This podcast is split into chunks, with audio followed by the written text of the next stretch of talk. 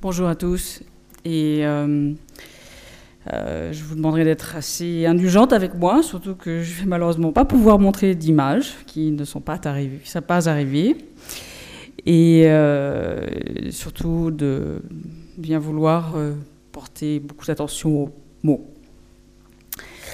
Comparer aujourd'hui ces deux écoles revient à présenter en confrontation deux institutions qui ont joué un rôle prépondérant dans le développement d'une profession totalement nouvelle pour l'époque, à savoir celle du designer. Ainsi, vais-je vous exposer comment le jeune Walter Gropius est arrivé à Weimar, comment ses idées pour ce qui allait devenir le Bauhaus, purement, euh, lentement prendre forme entre 15 et 21, après m'être penché sur la proposition soumise par Gropius en 1916 de créer un établissement d'enseignement qui dispenserait des conseils, j'exposerai brièvement les idées fondatrices de la future école. Enfin, la comparaison de l'école des métiers d'art et du premier Bauhaus montrera qu'Henri van de Velde et Gropius ont eu recours non seulement à des instruments et des concepts assez similaires, mais qu'ils ont aussi formulé leurs idées avec le même vocabulaire. Cependant, l'un et l'autre le firent à des époques distantes, sous des auspices différents, et poursuivant, en fin de compte, des objectifs divergents. Dès 1913, un an avant la lettre de démission de Van de Velde, le directeur de l'école des beaux-arts de Weimar, Fritz Mackensen, cherche déjà, sur ordre du grand-duc, un successeur à la direction de l'école des métiers d'art. Mackensen présente, en 1914, une première liste de quatre personnalités très diverses, mais également influentes. Rudolf Alexander Schröder, Johann Vincent Sissatz, Heinrich, Vogeler, Emil Orlik. Au printemps de l'année 15, il est ensuite question de Rudolf Possel, Heinrich Tessenow, Waldemar Rössler ou August Hendel. Au même moment, devant se résoudre à l'imminence de son départ, Van de Velde espère remettre lui-même son œuvre entre des mains dignes de sa confiance et nomme les quatre candidats dont on a, déjà parlé, Hermann Obrist, August Endel et Walter Gropius. Les trois candidats, pardon. Ce dernier se montre, euh, Gropius se montre intéressé, mais il est tout d'abord écarté par Mackensen, qui le trouve brillant, mais trop jeune. Les raisons pour lesquelles Mackensen change d'opinion et contacte Gropius à l'automne 1915 ne sont pas claires. Une explication possible serait à rechercher dans le projet de Mackensen de créer au sein de son école un département d'architecture dont il confierait la direction à Gropius. Gropius exprime son accord de principe et est invité à Weimar pour présenter ses idées pour un tel département. De plus, il est prévu qu'il négocie avec le ministère d'État une éventuelle reprise de la direction du département de l'architecture et des arts décoratifs. On est surpris que le terme art décoratif réapparaisse, puisque Mackensen venait de déclarer qu'il ne pleurerait pas la fermeture de l'école grand-ducale des métiers d'art, car, à son avis, les écoles d'art décoratif ne sont je cite, que très rarement des institutions propices à la promotion des arts appliqués. En décembre 1915, le premier concept de Gropius pour un département d'architecture est bien reçu par le couple grand-ducal et le département ministériel lui demande, dans une lettre du 14 janvier 1916, de mettre ses idées par écrit et de les compléter par un exposé sur la bannière dont l'art pourrait influer sur l'artisanat et dont pourrait s'organiser un enseignement d'art décoratif aux maîtres, compagnons et apprentis. Précisons ici que ce sont les catégories nommées des entreprises artisanales et non pas ceux dont il sera question plus tard au Bauhaus. Gropius rédige ce travail sur le fond français. Il est bien conscient du fait que l'on éprouve à Weimar de fortes réticences à l'égard de l'installation d'ateliers de production au sein même de l'école des beaux-arts. Il s'est aussi laissé dire que les entreprises locales seraient peu enclines à l'innovation. Les idées seront énoncées de manière suffisamment générale pour ne pas éveiller le soupçon de vouloir fomenter une révolution. Il rassemble toutes ces considérations dans un document soumis le 25 janvier 1916 sous le titre assez banal de Proposition pour un établissement d'enseignement comme centre de conseil artistique pour l'industrie, le commerce et l'artisanat. Le ton de cette lettre est encore très sobre et tempéré comparativement au langage orageux employé dans le manifeste du Barros de 1919. Le contenu n'est en grande partie ni innovant ni révolutionnaire. L'institution proposée s'inscrit dans la continuité du séminaire de l'école des métiers d'art de Van de Velde. Et Gropius exprime vaguement vouloir éveiller chez les étudiants une force créatrice, une habileté technique et une faculté d'adaptation. À l'instar de ce qui se pratiquait dans l'école des métiers d'art, il propose des modèles que des modèles soient dessinés dans les ateliers de l'école, ensuite produits dans les manufactures du Grand-Duché, garantissant ainsi, je cite, une interpénétration de l'école et de la pratique. Les jeunes artisans en formation devaient donc être détachés par les entreprises, assureraient ensuite la mise en œuvre dans leurs entreprises des modèles développés à l'école. De cette façon, les ateliers de production propres à l'école, tels ceux dont disposait l'école de Van de Velde, ne seraient plus nécessaires. Pourtant, Gropius se souviendra plus tard qu'il était convaincu dès le départ de leur nécessité. Dès lors, il faut comprendre cette suggestion étrange comme une tentative de résoudre politiquement le sujet sensible des ateliers. La clé de voûte du projet restait la même que chez Van de Velde, briser les frontières entre les beaux-arts et les arts décoratifs. En dépit de toutes ces similitudes, le document de Gropius annonce, en silence mais clairement, des innovations qui seront confirmées trois ans plus tard dans le programme du Bauhaus. Celles-ci ne sont pas tant dans les, dans les idées, dans les instruments ou dans les méthodes, que dans la définition des priorités et des visions. Tout d'abord, Gropius donne à la production industrielle un rôle de premier ordre. Van de Velde ne l'avait pas exclu, mais s'était principalement concentré sur l'industrie d'art et l'artisanat. Ensuite, on remarque que la formation au sein de l'école des métiers d'art culmine dans le privilège d'avoir été sous la direction du maître en personne, d'un maître, c'est-à-dire Van de Velde. Tandis que chez Gropius, il n'y aura pas la mise en avant d'une personnalité artistique et il confie l'enseignement à un groupe. Une autre différence notable est le rôle de l'artisan. Alors que Van de Velde voulait l'élever, élever les arts décoratifs à travers une éducation de cet artisan, Gropius ne s'intéresse pas aux intérêts de la petite entreprise. Il aspire à former un nouvel artiste artisan, qu'il appelle le Werkkünstler, à savoir un artisan de l'industrie qui soit à la fois artiste, artisan et commerçant, à l'image du vieil artisan qui traditionnellement réunissait toutes ces qualités en une seule personne. En raison de la guerre, l'affaire est reléguée au second plan. Les discussions internes se poursuivent néanmoins à Weimar et elles aboutissent en 1917 à un programme de réforme de l'école des beaux-arts à laquelle seraient rattachés deux nouveaux départements, l'un pour les arts décoratifs et l'autre pour l'architecture. Il est remarquable que cette première avancée vers ce qui sera le Bauhaus se fait finalement sans la participation de Gropius. Il s'écoule à peine plus de deux mois entre la reprise des négociations entre Gropius et le gouvernement en février, euh, et le gouvernement en février 1919 et la signature de son contrat le 11 avril 1919.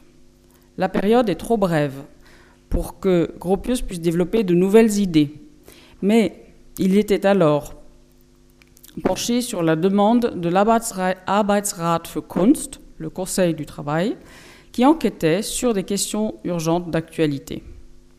En avril 1919, il reformule ses réponses au Conseil en un manifeste, leur ajoute en titre la gravure de Feininger, et le place en frontispice du programme de son école à des fins publicitaires. Nous connaissons tous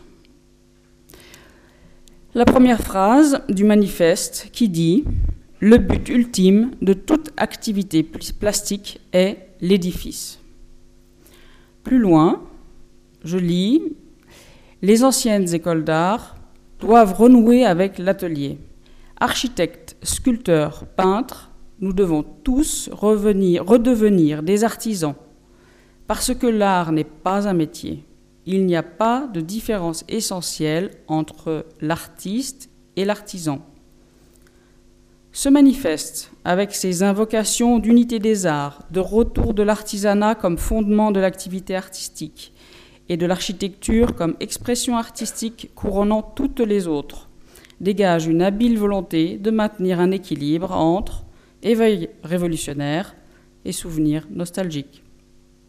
Malgré toute la circonspection employée, nombreux sont les Weimariens choqués par ce manifeste et par les affirmations en particulier qu'il n'existe pas d'art comme métier, ni de différence essentielle entre l'artiste et l'artisan. Gropius avait annoncé que le programme de l'école était à mettre en place progressivement. Mais quels étaient vraiment et quels seraient ses objectifs au-delà des intentions annoncées dans le manifeste? Sa vision ultime consistant en la réunion de tous les artisans artistes au sein d'une nouvelle architecture, la Neue Baukunst, il a pleinement conscience du fait qu'il s'agit d'un objectif lointain et des nombreuses difficultés qui seront à surmonter avant. Les étudiants, qu'ils soient architectes, peintres, sculpteurs ou autres, s'inscrivent sur simple dossier après avoir déjà fait une formation. La première étape du cursus était l'apprentissage d'un artisanat. À côté de cela, les artisans suivent des cours de dessin et de peinture, ainsi que des cours théoriques et techniques. Mais avant tout, un semestre préparatoire avec un cours sur l'harmonisation était destiné à améliorer les prédispositions psychiques des étudiants. Tandis que les emplois du temps ne cessent de changer, Clé puis Gropius crée et publie pour la première fois dans les statuts, finalement rendu public en 1922, le fameux schéma qui illustre le concept du Barros. Venons-en à la comparaison entre les deux écoles. Pour commencer, il faut souligner que les deux écoles ont en commun certaines circonstances. Celle d'avoir été implantées en un même lieu et celle d'avoir été forcées à la fermeture par des pouvoirs politiques réactionnaires. Puis, sur le fond, les réflexions de Van de Velde et de Gropius repose sur une même idée centrale, selon laquelle il est nécessaire de développer dans leurs écoles une culture de l'objet de tous les jours qui soit en phase avec les exigences sociales, culturelles, techniques et économiques de leur époque. Ils croient enfin tous les deux que la meilleure méthode pour atteindre ce but est la mise en place d'un enseignement alliant théorie et pratique dans un, établissement disposant de propres ateliers. Ces ateliers servent, dans les deux cas, de lieu d'enseignement et de production et permettent ainsi de tester les acquis théoriques dans des conditions réelles. Aussi, la manière assez similaire, de manière assez similaire, les élèves des deux écoles suivent un cours élémentaire de la forme et sont soumis à une période probatoire qui renseigne sur leurs capacités. Les points communs s'arrêtent à peu près là. les contextes historiques et culturels des deux écoles sont en réalité complètement divers. Henri van de Velde construit son œuvre au sein d'une société établie, étroite, alors que 12 ans plus tard, Gropius entre en fonction dans un contexte révolutionnaire qui verra naître la première République allemande. Tant le chaos provoqué par l'écroulement d'un ordre suranné que l'énergie recherchée, que l'énergie inhérente au renouveau lui ouvre non seulement la voie, mais exige de lui une recherche de formes d'enseignement différentes et plus libres. Car le temps est venu de concrétiser avec courage, voire d'imposer sans concession, des idées dont on avait connu avant la guerre les balbutiements. Ainsi, le premier acte par lequel Gropius s'émancipe du passé et du modèle de Van de Velde est celui d'abolir les frontières entre les beaux-arts, les arts décoratifs et l'architecture, afin de les réunir dans une école unique. Au sein du Bauhaus, l'enseignement de ces trois disciplines est non seulement dispensé sous un même toit, mais aussi dans un même cours fusionnant tous les domaines artistiques. Ce que vous pouvez voir dans le schéma. À l'inverse de l'époque Art Nouveau, cette unité ne sera pas obtenue de l'œuvre d'un artiste créant seul toutes les parties, mais par plusieurs individualités formant une communauté de travail égalitaire. Certes moins spectaculaire que l'idée d'une union démocratique de créateurs, le cours élémentaire sur la forme, connu entre l'école de Van de Velde et le Bauhaus, un développement qui marquera profondément la création artistique du XXe siècle. À l'école des métiers d'art, la forme avait été principalement enseignée par le professeur Van de Velde lui-même. Le Bauhaus, quant à lui, compte plusieurs maîtres de la forme, qui développent chacun des systèmes d'enseignement visuel personnels dont la renommée devient parfois mondiale. Nous pensons ici à la théorie des contrastes et à l'analyse picturale d'Iten, à l'enseignement des couleurs de Klee, à la théorie des couleurs de Kandinsky et bien d'autres. On peut faire le même constat en ce qui concerne la période probatoire qui n'était que de quelques semaines à l'école des métiers d'art, alors qu'au Bauhaus, cette partie du cursus dure de 6 à 12 mois. Elle devient un socle fondamental de formation au Bauhaus et un modèle de cours préparatoire pour de nombreuses écoles de design dans le monde. Une autre différence est à rechercher dans les ateliers des deux écoles. En 1915, Fritz Mackensen porta un jugement sévère sur l'école des métiers d'art dans les ateliers de laquelle on fabriquait selon lui des bricoles, rien, d'utile pour l'architecture. L'artisan venait y parfaire son savoir-faire, alors que dans les ateliers du Bauhaus, on vient apprendre un métier d'art. Toutefois, et ceci est essentiel, cet enseignement n'a pas pour but la transmission d'un métier et le bel avenir que promet son exercice, mais il est la condition préalable à toute création artistique.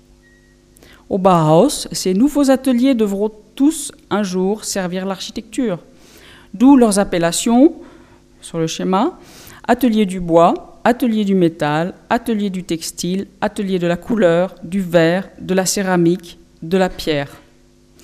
Que ce but ultime, l'architecture, n'ait pas pu être atteint à Weimar est une des tragédies du Bauhaus. L'enseignement de l'architecture ne sera introduit qu'en 1927 à Dessau. Une autre nouveauté déterminante, et non des moindres, est que les ateliers du Bauhaus sont dirigés par deux personnes au lieu d'une, un maître de la forme et un maître artisan. Dès 1919, pour souligner le caractère démocratique de l'enseignement, on donne sans distinction entre l'artiste et l'artisan le titre de maître aux deux enseignants. C'est à ce moment aussi que les étudiants reçoivent les dénominations très célèbres d'apprenti et que sonnera ainsi le glas de la hiérarchie professeur-élève au profit d'une communauté de travail. Afin de pouvoir réaliser l'idée d'une communauté de travail, il était crucial d'attirer des personnalités fortes et vives.